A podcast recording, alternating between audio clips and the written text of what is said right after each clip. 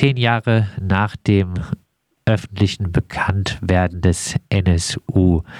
Was äh, für Fragen stellen sich dir aktuell am drängendsten?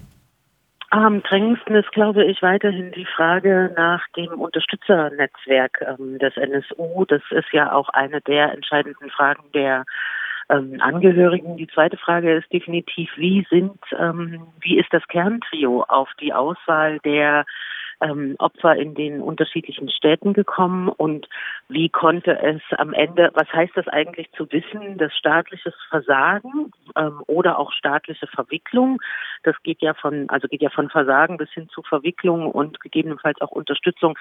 Ähm, welche Konsequenzen hat das eigentlich im Jahrzehnt nach der Selbstenttarnung des NSU?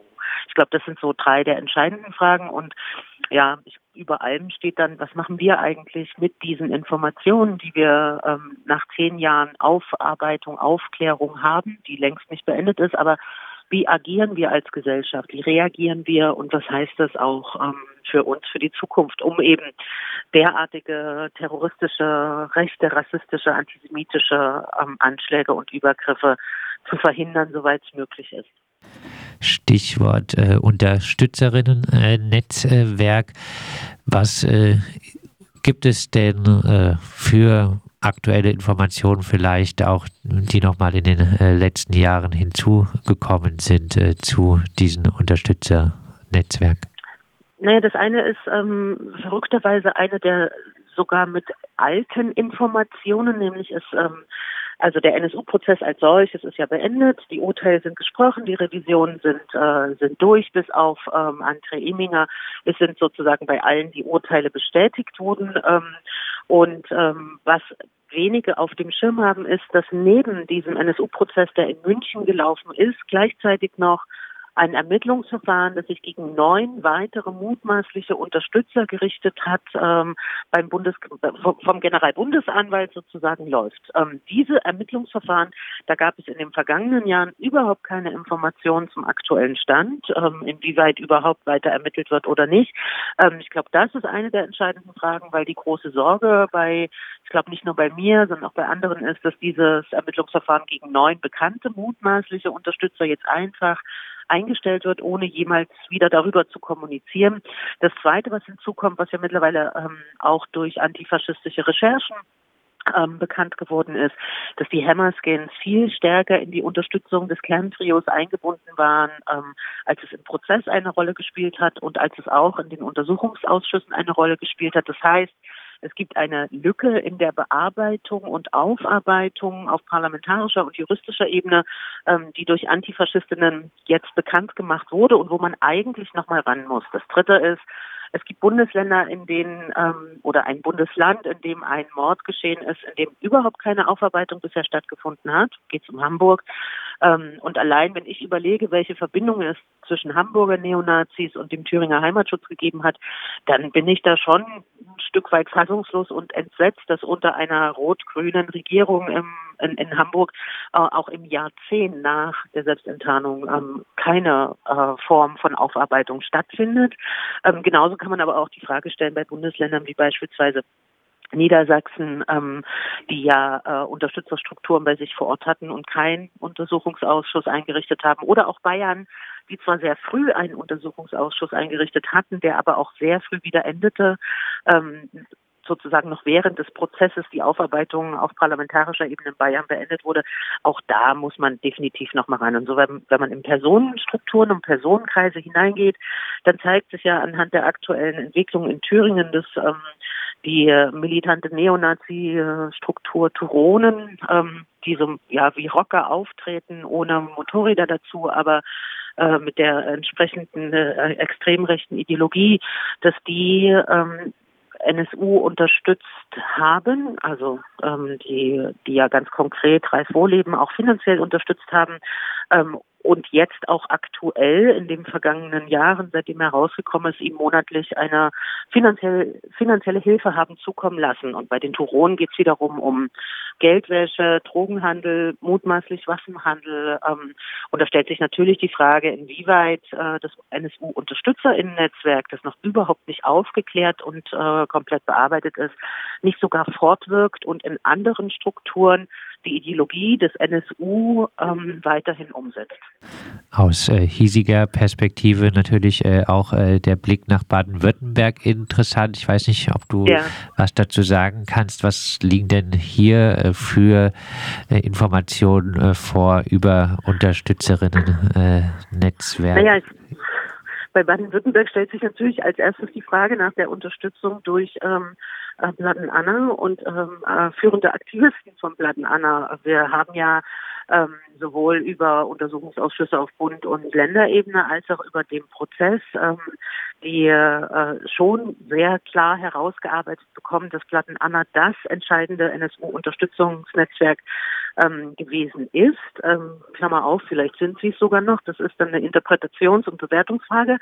Ähm, und äh, da fällt mir an erster Stelle natürlich äh, Stefan L. ein, der ja auch als V-Mann für das Bundesamt für Verfassungsschutz gearbeitet hat, dessen Aktivitäten für das Bundesamt für Verfassungsschutz aber erst zu Ende des zweiten äh, Untersuchungsausschusses auf Bundesebene überhaupt bekannt geworden sind. Heißt, ähm, dass da überhaupt keine Akteneinsicht äh, in die Treffberichte ähm, stattgefunden hat und wir von daher gar nicht wissen, inwieweit es ähm, Bundesamt für Verfassungsschutz möglicherweise viel weitgehendere Informationen über ähm, die Unterstützung vom Bladen Anna für das NSU-Kerntrio ähm, in dem Zeitraum vor der Selbstenttarnung ähm, ja, Wissen darüber hatte.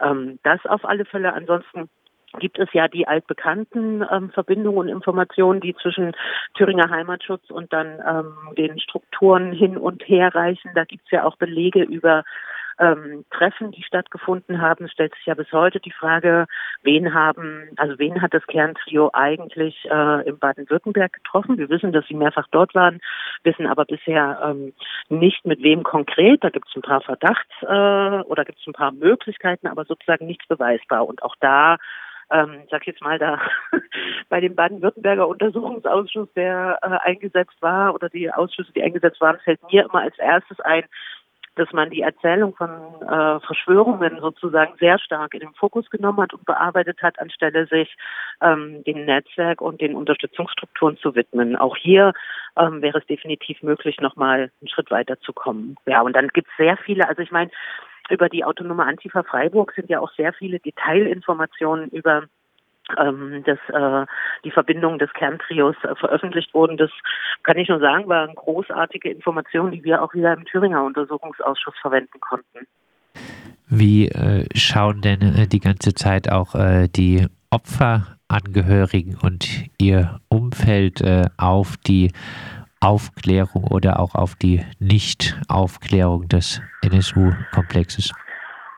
Na, ich habe ähm, ein bisschen mehr Kontakt oder nicht nur ein bisschen, sondern mehr Kontakt mit ähm, Semia Shimshek Demetas und äh, auch etwas mit äh, Familie Kubaschik. Ähm, die schauen da schon differenziert. Also die bekommen auf der einen Seite mit, dass es Bestrebungen ähm, von Abgeordneten gegeben hat, ähm, aufzuarbeiten und aufzuklären und dass da staatlicherseits Grenzen gesetzt wurden, heißt Akten nicht zur Verfügung gestellt wurden oder Akten nur geschwärzt zur Verfügung gestellt wurden. Ähm, die äh, registrieren auf der einen Seite den Willen von Einzelnen, auf der anderen Seite auch die Verhinderung durch ähm, ja, staatliche Strukturen.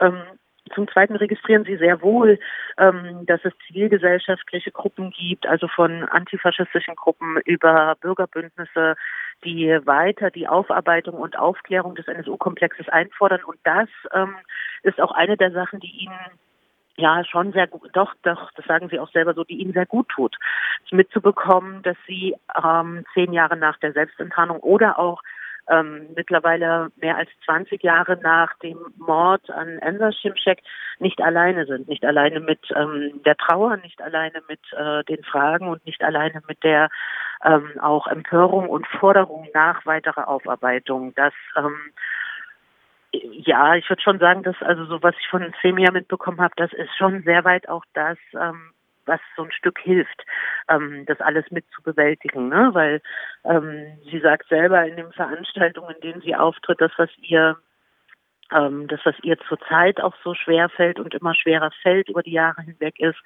jetzt beginnen die Kinder nachzufragen, was ist denn eigentlich mit Opa? Warum, ähm, warum ist er ermordet worden? Und jetzt ist sie in der Rolle zu erklären, dass eben Rassismus tötet und dass ähm, Rassismus ähm, auch eine Gefahr für ihre Kinder ist. Das heißt, da kommt nochmal eine ganz andere Ebene mit ins Spiel. Dann noch äh, als äh, nicht ganz einfache zusammenfassende Abschlussfrage, was folgt aus dem Versagen der Sicherheitsbehörden? Na, da war es jetzt die Frage, an wen und in welcher Rolle stellt sich die Frage, wenn es nach mir geht. Ähm, und ich glaube nicht nur nach mir, sondern auch nach ähm, ja, Linkspartei ähm, und auch einigen, zumindest Grünen. Dann ähm, ist klar, dass äh, die Konsequenz hätte sein müssen, den Verfassungsschutz aufzulösen, an der Form, wie er besteht und ähm, Polizei äh, zumindest äh, umzustrukturieren und äh, ihnen klare Regelungen für ähm, rassistische Übergriffe an die Hand zu geben. Ähm, das mit dem Verfassungsschutz hat nicht geklappt. Das registrieren ja alle, dass der ausgebaut wurde, anstelle ihn zu begrenzen ähm, in seinen Kompetenzen und äh, beim Poliz Polizei der, des Bundes und der Länder ist es ähm, unterschiedlich. Also da gibt es einige Bundesländer, die nach der Selbstenttarnung des NSU zum Beispiel verpflichtende ähm, Aus- und Weiterbildung zum Thema Rassismus und Antisemitismus ähm, in die Polizei mit aufgenommen haben. Es gibt andere Bundesländer, die mehr oder weniger so weitermachen wie bisher. Und das, was wir alle, glaube ich, im Großen feststellen, ist ein großes Abwehr ähm, Verhalten, wenn es darum geht, ähm, über rechte Strukturen in der Polizei zu reden, über Rassismus in Sicherheitsbehörden. Ähm, das geht ja so weit, dass äh, sogar wissenschaftliche Studien verweigert werden. Und ich halte das für ein Problem ähm, für die gesamte Gesellschaft, weil das am Ende bedeutet, es gibt einen kontrollfreien und weitgehend auch kritikfreien ähm, Raum, der aber das Gewaltmonopol innehat und wie dieses Gewaltmonopol wirken kann, das bekommen wir zurzeit mit, wenn ähm, gefühlt alle paar Tage eine neue, äh, ein neuer Einzeltäter oder eine neue Einzelstruktur ähm, in Sicherheitsbehörden aufliegt, bei der Waffen, Munition und Vorbereitung auf einen sogenannten Tag X gefunden werden. Das ist ein massives Problem für die Gesellschaft, wo es viel zu wenig ähm, Empörung und Auseinandersetzung damit gibt. Das sagt äh, Katharina König-Preuß, unter anderem äh, Linksparteiabgeordnete in äh, Thüringen. Sie hat auch dort am NSU-Untersuchungsausschuss teilgenommen.